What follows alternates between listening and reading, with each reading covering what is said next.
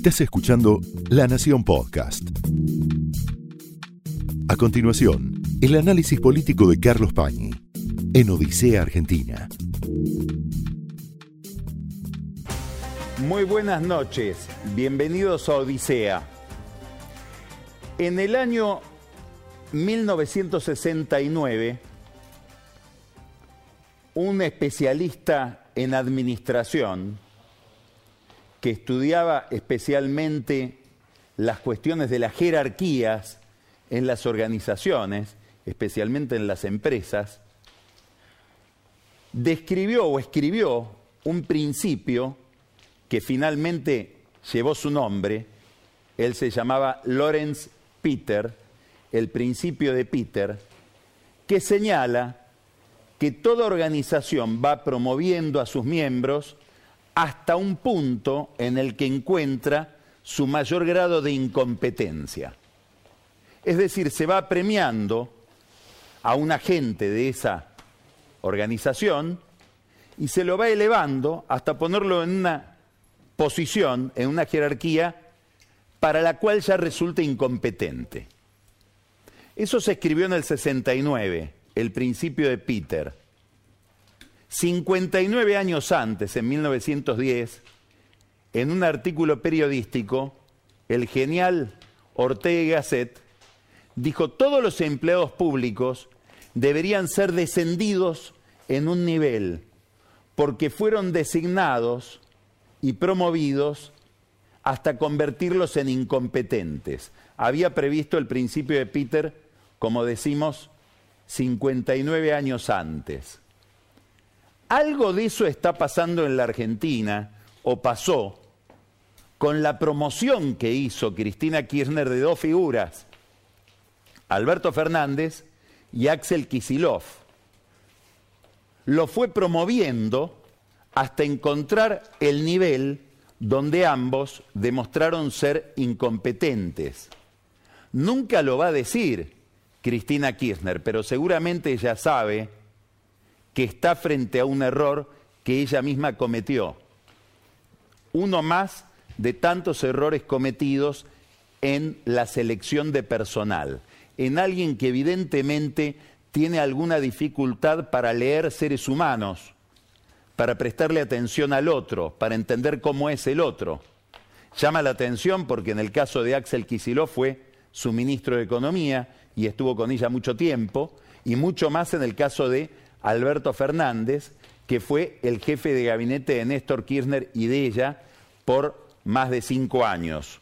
Claro, ella puede decir, es que no notábamos cómo era Fernández como jefe de gabinete, porque el verdadero jefe de gabinete era Néstor. Hoy tenemos la rareza de dos poderes ejecutivos, el de la nación y el de la provincia, intervenidos.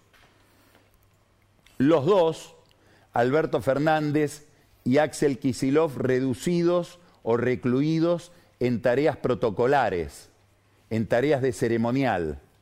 En el caso del presidente, en una campaña que llama a veces a comentarios jocosos, estallan las redes sociales con comentarios graciosos sobre el tipo de actividades que se ha fijado Alberto Fernández. Los amigos de él pensaban, cuando recibió la intervención de Juan Mansur, rescatarlo elevándolo. Por ejemplo, consiguiéndole, lo dijo en un off the record, pero era obvio que hablaba él, Santiago Cafiero, el canciller, lo admitió cuando dijo, necesito conseguirle una foto con Biden, como si Biden fuera el ratón Mickey. Pero a diferencia de conseguirle o en sustitución de esa foto con Biden que todavía no apareció, habrá que ver si aparece cuando ambos se reúnan en la cumbre del G20 en Roma, le encontraron una entrevista con Elegante.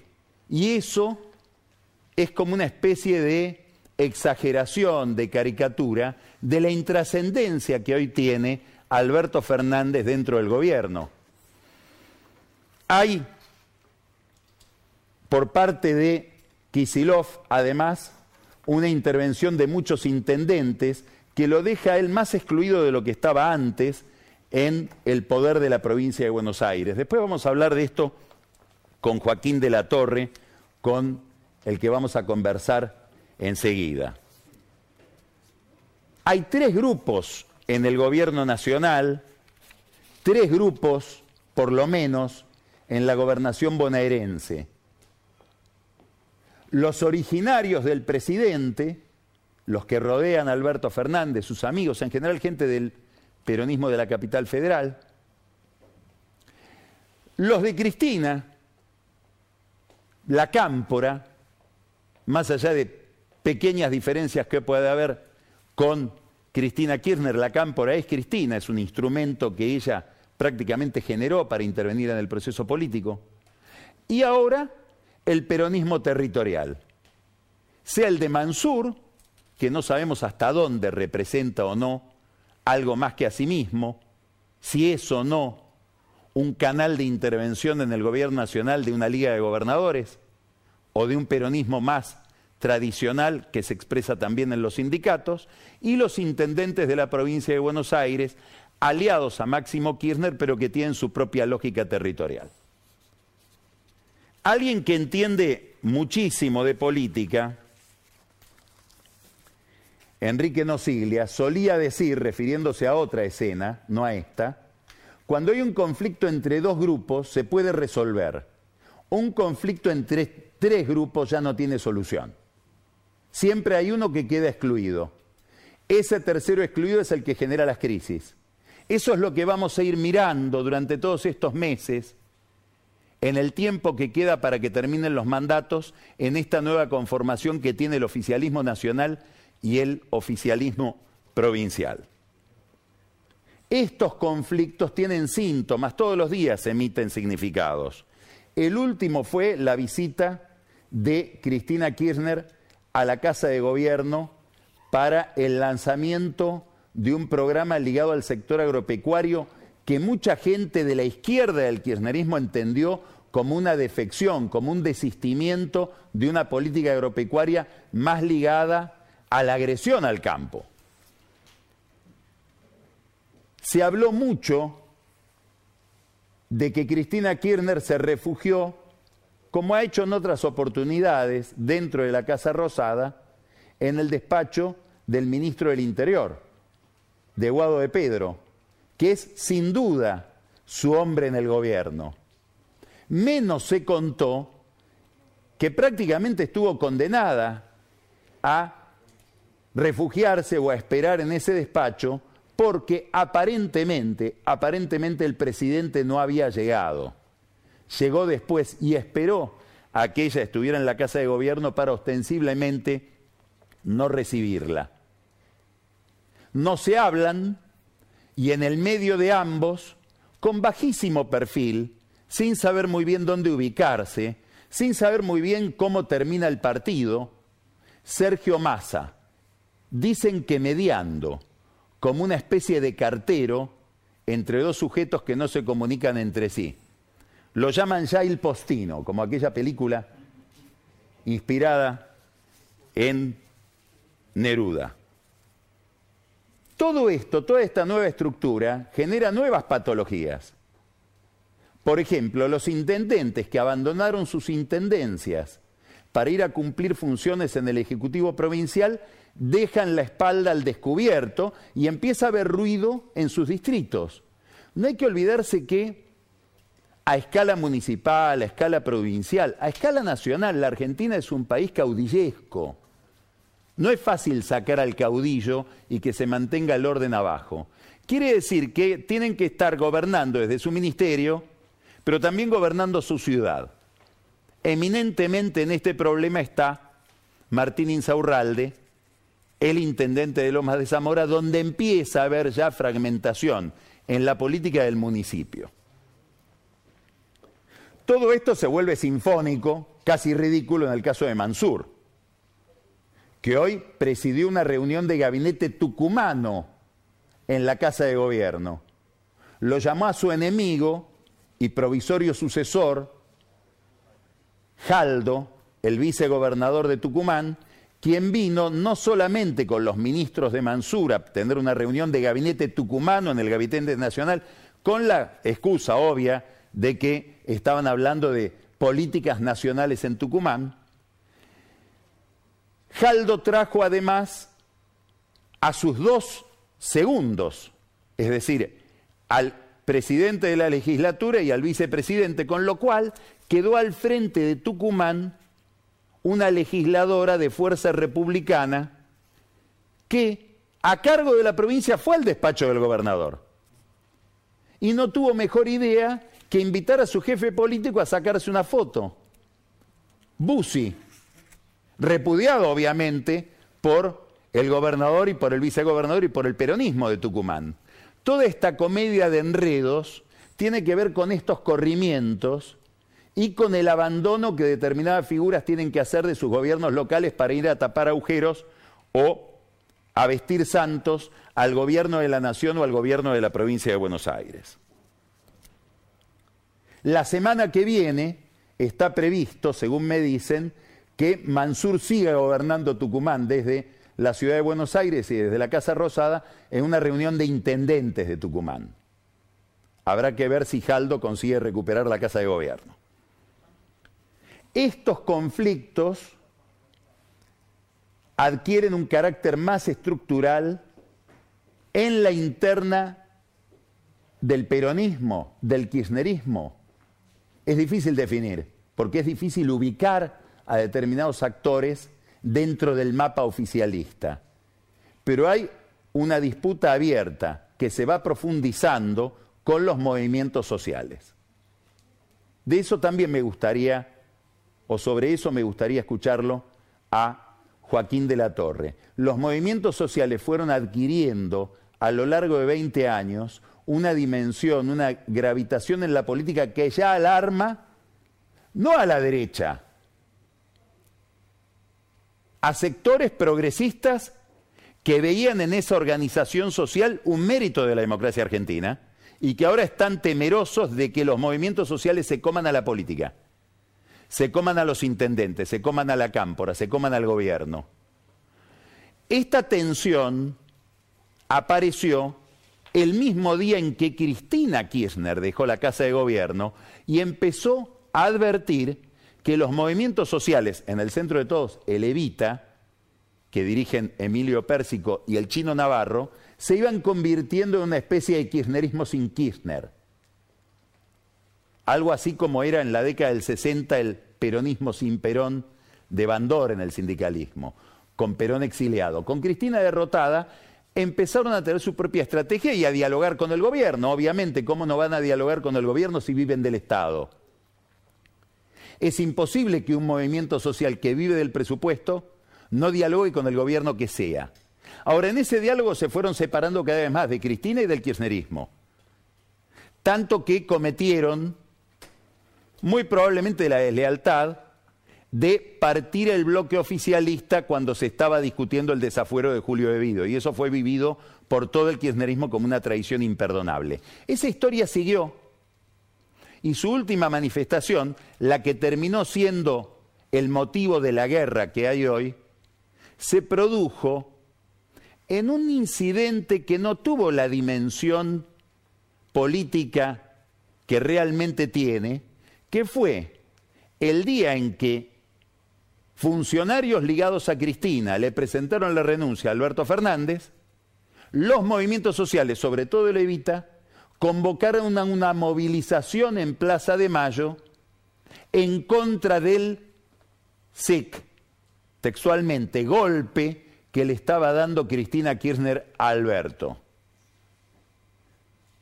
Ya se conoció la noticia Felizmente para el oficialismo Alberto Fernández pudo dar de baja esa manifestación. Para el común de la gente esa manifestación no se produjo, porque no se produjo, pero para Cristina y para la Cámpora sí. Esto va a producir, esto va a generar este conflicto políticas. No me extrañaría que dentro de poco, desde el oficialismo, se promueva alguna ley que sanamente recupere para el Estado el manejo de la política social y la asignación de los subsidios. Y esto va a generar seguramente alguna irritación y reacción en los movimientos sociales que ya no se envuelven en la legitimidad del peronismo, sino en la legitimidad de la Iglesia. Se llaman los Cayetanos, en homenaje a San Cayetano y en un homenaje subliminal al Papa. Vamos entonces a una crisis importante, una crisis o un conflicto que tiene que ver en el fondo con la pregunta acerca de la representación de los pobres. Es una disputa por la representación de los pobres.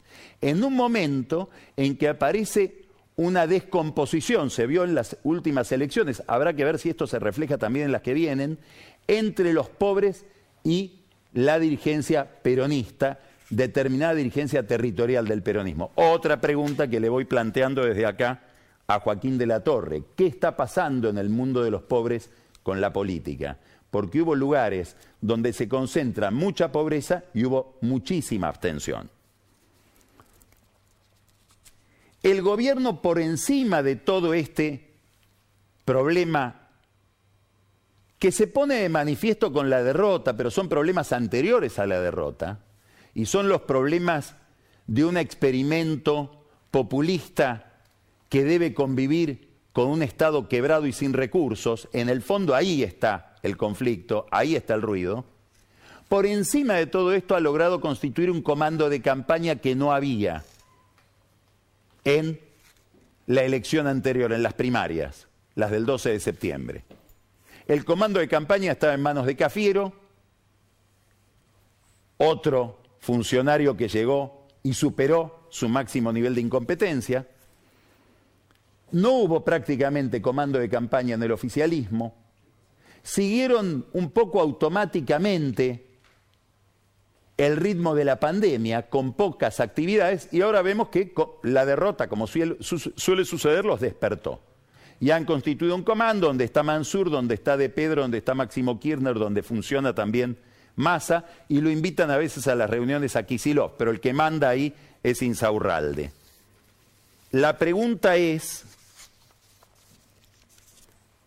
¿cuánto se puede dar vuelta una elección con logística? Es cierto que hay más que logística. En determinados sectores del gobierno empiezan a resolver determinados problemas, sobre todo demandas sectoriales. Vimos ya, como mencioné recién, la del campo. Ahora se abre una discusión, lo vamos a hablar después con Marcos Buscalia, es una discusión que aparece mañana, una convocatoria de último momento. La oposición dice que fuera de término a la Cámara de Diputados para tratar una ley que abre varias batallas es una ley de etiquetado frontal de los alimentos para ponerle un disco negro a aquellos que tienen determinados endulzantes, dosis de azúcar más allá de las convenientes, etcétera, que desata una interna entre regiones,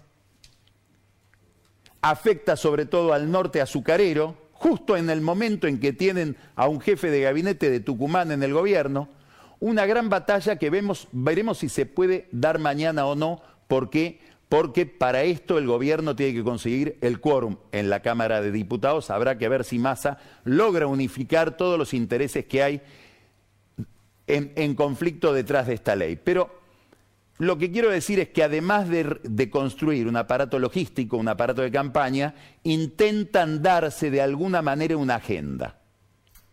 Y eso puede seguir adelante con alguna iniciativa que viene preparando desde hace varios meses Guado de Pedro sigilosamente en un trabajo con las provincias para establecer un plan federal de infraestructura. Habrá que ver si llegan a tiempo o no durante la campaña como para darle algún contenido a lo que parece ser movimientos del sistema nervioso periférico del peronismo. Lo territorial, el reparto de cosas, el reparto de plata. Y eso nos pone frente a una pregunta. Máximo Kirchner, Massa, de Pedro creen que pueden dar vuelta a la elección en la provincia de Buenos Aires sobre todo. La pregunta es, ¿con gasto público se da vuelta una elección o no hay una correlación perfecta entre el gasto público y la recuperación del gobierno? Y tenemos algunos indicios, es una pregunta muy difícil de contestar. Vamos a mirar un par de cuadros ahora. Esta noche lo hemos tomado como productor de Odisea Alfonso Pratgay, que ha elaborado y, se ven en su cuenta de Twitter varios cuadros ligados a la economía. Este es uno. Hay que entenderlo este, este gráfico. ¿Qué hizo Pratgay para ver el comportamiento del gasto público? Primero tomó los pesos que representan el gasto a lo largo de mucho tiempo, 10 años, les quitó la inflación para que sean pesos comparables. Y tomó el promedio de gasto de cada mes en los últimos 10 años. Y fue comparando los meses de este año contra ese promedio de los últimos 10 años, sin considerar la inflación, para que sean comparables esos pesos de uno y otro momento. Y miren lo que da. Da que durante los primeros meses del año, el promedio de gasto son 51 mil millones menos que el promedio de los últimos 10 años en cada mes. Y acá se dispara el gasto. Y en los últimos meses, junio, julio, agosto, antes de las PASO, ese promedio es de 26 mil millones positivos. Si tomo de punta a punta, estoy entre más de 60 mil millones en el mes de abril, por debajo del promedio, y me voy prácticamente a 50 mil millones. Es decir, son 110 mil millones de aumento del gasto entre abril y las paso. Y fíjense en los últimos meses, julio y agosto, Guzmán, como obedece el mandato político, destruye su propio presupuesto y expande el gasto. ¿Qué efectos habrá tenido esto sobre la elección? No lo sabemos, pero no hay una relación lineal, porque si este gasto lo superpongo con la foto, por ejemplo, del cumpleaños de Fabiola Yáñez en Olivos, muy probablemente, muy probablemente no rinda lo que tenía que rendir. Vamos a ir ahora comparando ese nivel de gasto a un gráfico de la consultora Seido que toma la confianza en el gobierno. Bueno, entre las PASO y el 30 de septiembre se derrumbó, obviamente, pero venía cayendo. Venía cayendo la confianza en el gobierno, según esta consultora, a pesar de ese repunte del gasto que vimos en el gráfico anterior. Quiere decir que se puede gastar más y no necesariamente se recupera la imagen. Y eso lo vamos también a ver en imágenes de dirigentes que vamos a ver ahora. Fíjense este gráfico. Quiero mostrarles varias cosas en este gráfico. Es muy interesante. Tenemos imagen de Larreta, de Vidal, de Mauricio Macri de Alberto Fernández de Kisilov y de Cristina. Lo primero que tenemos que mirar es el efecto, primero, referido a lo anterior. Esto es la imagen neta, es decir, positiva menos negativa. Lo primero que tenemos que mirar es Alberto Fernández, Kisilov y Cristina que vienen en una caída totalmente independiente del nivel de gasto al que sometió a la economía y al fisco Guzmán. Es decir, vienen cayendo sistemáticamente desde hace bastante tiempo, por lo menos desde el mes de agosto del 2020, significativamente desde febrero. Acá tenemos las paso. Miren la caída pronunciada después de las paso. Uno debe pensar que se van a recuperar porque hay un impacto emocional de la derrota que distorsiona los primeros días después de la derrota, así como hay un impacto de la victoria que hace que las figuras de Juntos por el Cambio todas se recuperen. Miren la recuperación de Macri. Esa recuperación de Macri, que es muy interesante, hay que mirarla junto con otra curva, el derrumbe de Alberto Fernández y el derrumbe de Cristina. Esto es algo que venimos planteando desde hace tiempo en Odisea, muchos malinterpretan o, o no logran entenderlo, en el sentido de que uno dice que Macri y Cristina son la misma cosa. No, no ese es el tema. De lo que estamos hablando es de que hay una polarización casi automática que es propia de cuando uno convierte al otro en el enemigo perfecto y sistemático. A medida que le va bien a Cristina cae Macri, pero a medida en que le va mal a Cristina y Alberto sube Macri. En parte por su mérito, puede ser, en parte por el automatismo. Esto lo sostenía Máximo Kirchner durante el gobierno de Macri. Decía, se equivocan la están poniendo todo el día a Cristina Kirchner como la contracara del gobierno. El día que al gobierno le vaya mal, no se dan cuenta de que ella tiene una base del 30%, llega al 45% muy fácilmente. Ahora está pasando esto con Macri. De hecho, hoy, Axel Kisilov, cuando le hablan de los Pandora Papers, y de las cuentas offshore, etcétera, el primero que nombra es a Macri porque aparece el hermano. Se olvida de que lo más notorio de los hallazgos que publica en La Nación eh, Maya Castreblanski con eh, Hugo Alconadamón es la reaparición de Daniel Muñoz con una fortuna incalculable, no se sabe formada cómo, si era un secretario privado de Néstor Kirchner. Vuelvo al cuadro. Se recupera Macri, cae el gobierno simétricamente.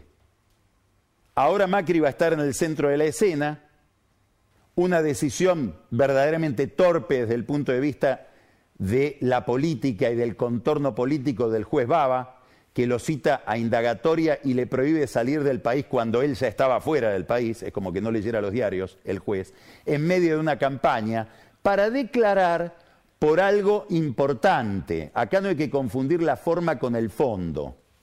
La AFI de Gustavo Arribas y de Silvia Magdalani, que espiaba ya no a la reta, ya no al funcionario de defensa José Luis Vila, al que le pusieron una bomba, ya no a Luis Barrio Nuevo y Graciela Camaño, espiaba a las víctimas del hundimiento de Lara San Juan, que es una noticia internacional y admiten que los espiaban. Acá está la diferencia con las otras causas. Magdalena dice, sí, los espiábamos por razones de seguridad presidencial.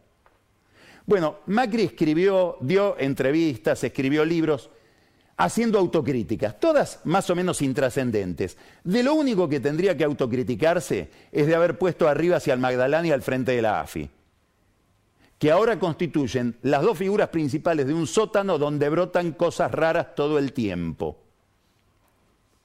Ahora le toca a él, seguramente porque alguno de los dos o arriba, Magdalani, dijo, recibíamos órdenes de arriba. No de arribas, de arriba, de Macri. Esto con independencia, subrayo, de la manipulación política que puede haber de una convocatoria muy inoportuna en medio de una campaña y con una prohibición de salir del país de alguien que está fuera del país. Ahora, Vuelvo al argumento inicial. ¿Qué estoy mirando en esos gráficos? Que hay más gasto y menos imagen. Más gasto y menos confianza en el gobierno. Entonces, ¿hay algún predictor económico? ¿Hay alguna relación entre economía y política que me pueda indicar hasta dónde, la política se ve impactada por la economía. Vuelvo a Pratgay ahora, que como decía hoy es nuestro productor involuntario, este otro gráfico. ¿Qué muestra Pratgay? Que es imposible ganar elecciones si hay cepo. Y compara los porcentajes obtenidos por los oficialismos con el nivel de brecha cambiaria.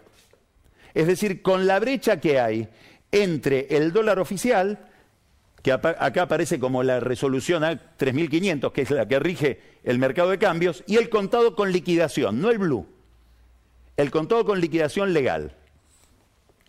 Miren ustedes, 42% saca Macri en el 17, sin cepo, por lo tanto sin brecha. En el 2019, ya el propio Macri empieza a perder con el cepo que instala al final de su gobierno. El cepo de Kisilov, 2013-2015. La brecha, 50%, 38% de votos. La brecha, 60%, 34% de votos. Las paso. Una brecha de 80% que ahora está gigantada hoy y menos de 32% por parte del gobierno en rendimiento electoral. ¿Qué quiere decir? Que de nuevo el dólar se vuelve un indicador político importantísimo, simbólicamente y además porque una economía que tiene estos niveles de intervención y de brecha es una economía que está funcionando mal. Esto es una especie de condensación, de tomar la parte por el todo, pero lo que nos está indicando este avance de la brecha es que la economía no está funcionando. Pradgay se podría preguntar, ¿el cepo también es una metáfora de otras cosas? Ya más allá de la economía. O con la economía. ¿Es el cepo a la carne, a, las exportaciones? ¿Es el cepo a los que no pueden volver del país por el tema de las interrupciones en la aeronavegación. Es el cepo en el que estuvimos, al que estuvimos sometidos durante un año y medio por una cuarentena irracional. ¿Qué está diciendo el cepo respecto de la sociedad argentina y qué malestar está manifestando este dato técnico donde Pratgay relaciona niveles de éxito electoral con niveles de brecha cambiaria? Hay que mirarlo, ese cuadro, y pensar todo lo que puede estar detrás de ese gráfico.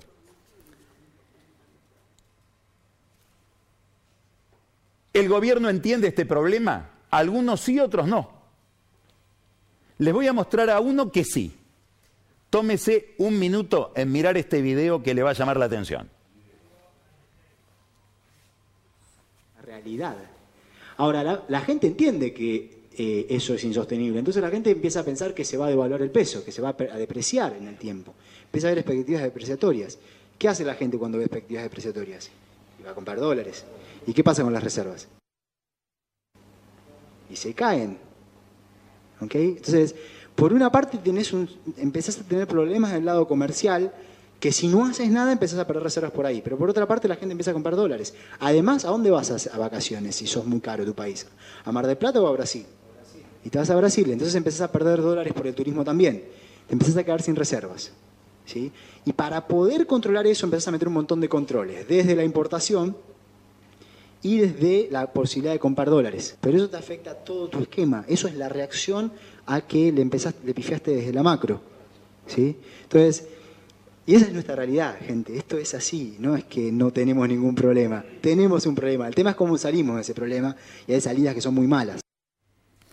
Este es un video donde el que habla, no sé si lo reconoció, porque tiene más pelo, Martín Guzmán, que explica en este video que en su momento publicó el economista Esteban Domecq, explica en este video lo que está haciendo él y lo explica con una carga negativa, pero nos da a entender que entiende perfectamente que él está al frente de un disparate en materia macroeconómica y que cuando el dólar está quieto, atrasado, y empieza a haber un atraso cambiario por vía de la inflación, se genera, como explica él, una expectativa devaluatoria que hace que aumentan las importaciones, empiezan a ir dólares por ese lado, aumenta además la compra de dólares, porque la gente dice en algún momento el dólar también se va a mover como todos los demás precios, y ahí estás en un problema, dice. ¿Y qué haces? Un disparate, empezás a corregirlo con cada vez más controles. Es maravilloso cómo Guzmán nos puede explicar lo mal que está haciendo Guzmán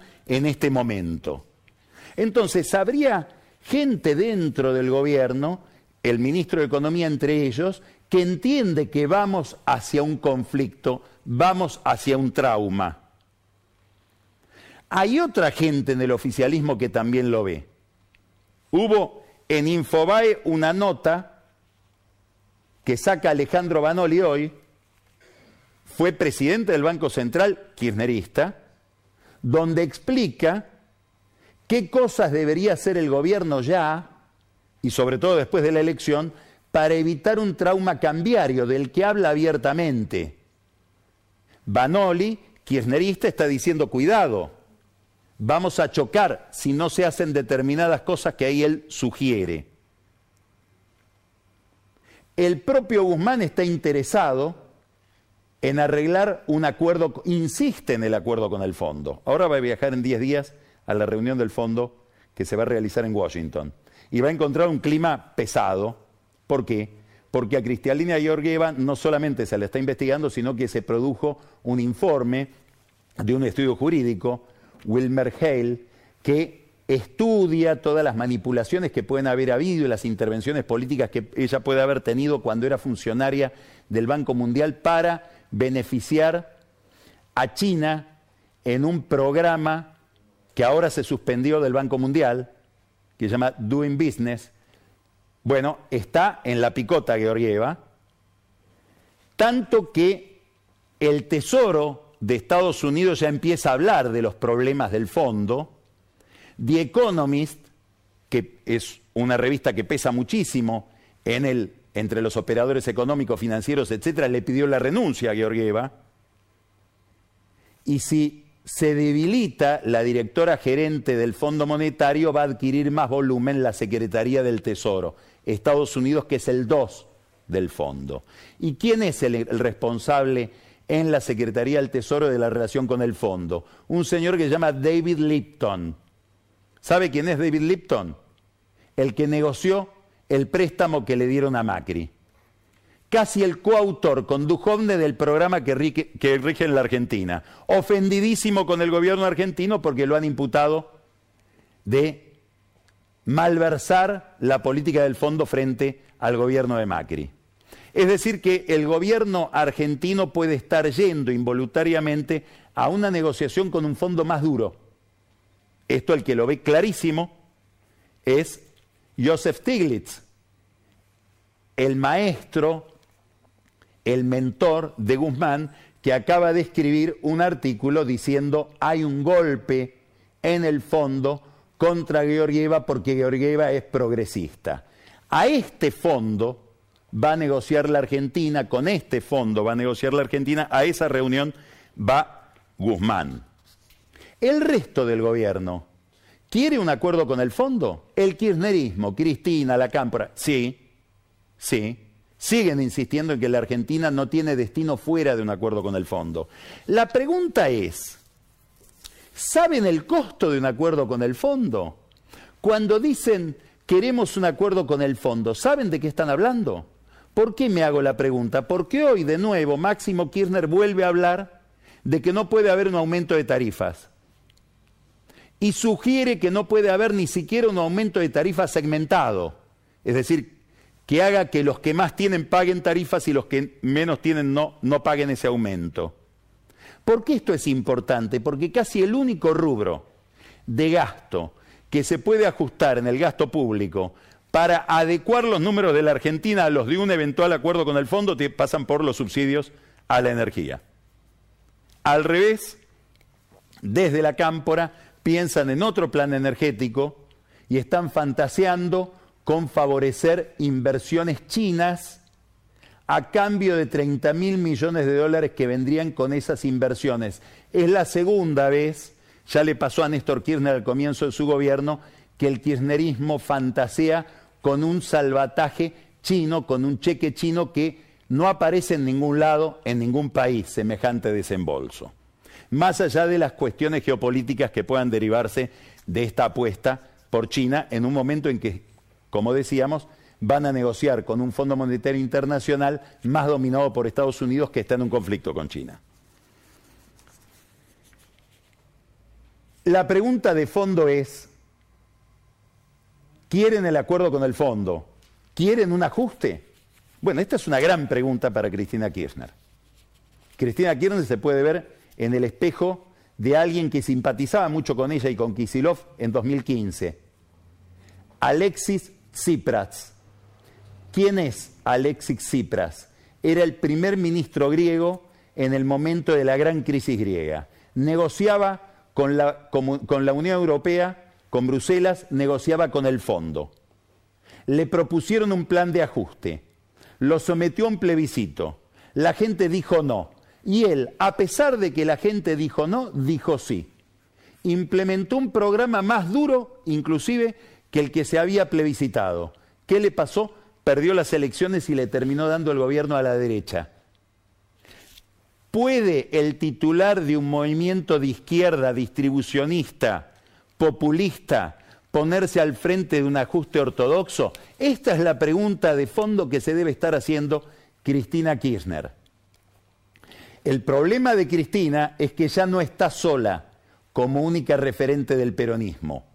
Ahora está Mansur que puede expresar a gobernadores y apareció la CGT, que va a ser un movimiento, una movilización desde el gobierno le piden que no la haga, insisten en hacerla, el 11 de noviembre, en nombre de la producción, del trabajo y de esta palabra, desarrollo, dicho de otra manera, en nombre de la inversión. No me extrañaría que después de las elecciones los sindicalistas se junten con los empresarios nuevamente a tratar de sugerirle a Alberto Fernández una hoja de ruta distinta de una eventual ruptura con el fondo. Mañana mismo, Va a haber una reunión importante en la Cámara Argentina de la Construcción. Empieza a las 9 de la mañana. Va a estar Alberto Fernández al final, pero lo importante es la primera mesa.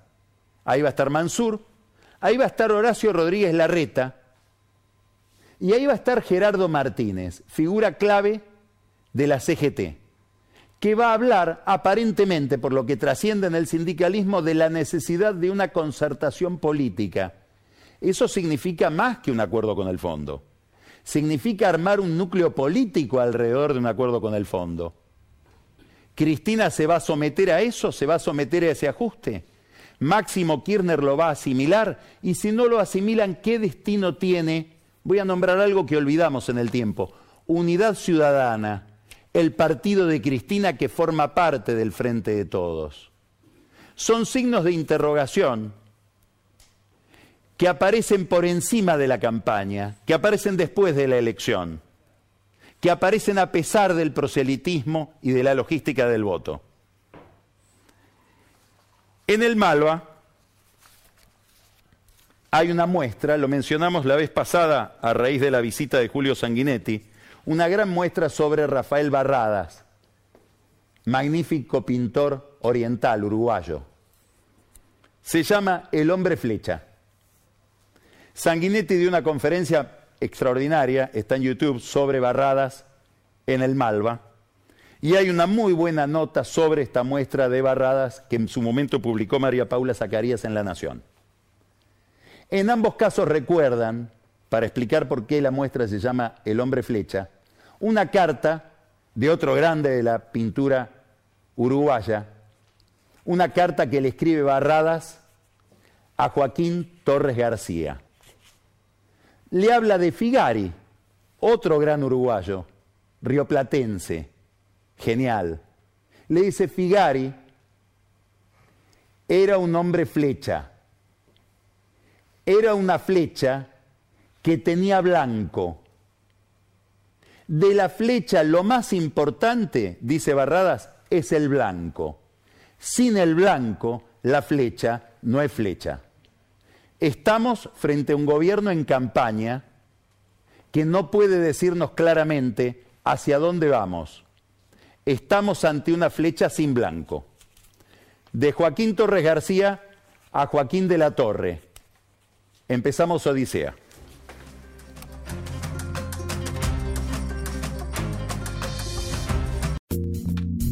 Estás escuchando La Nación Podcast.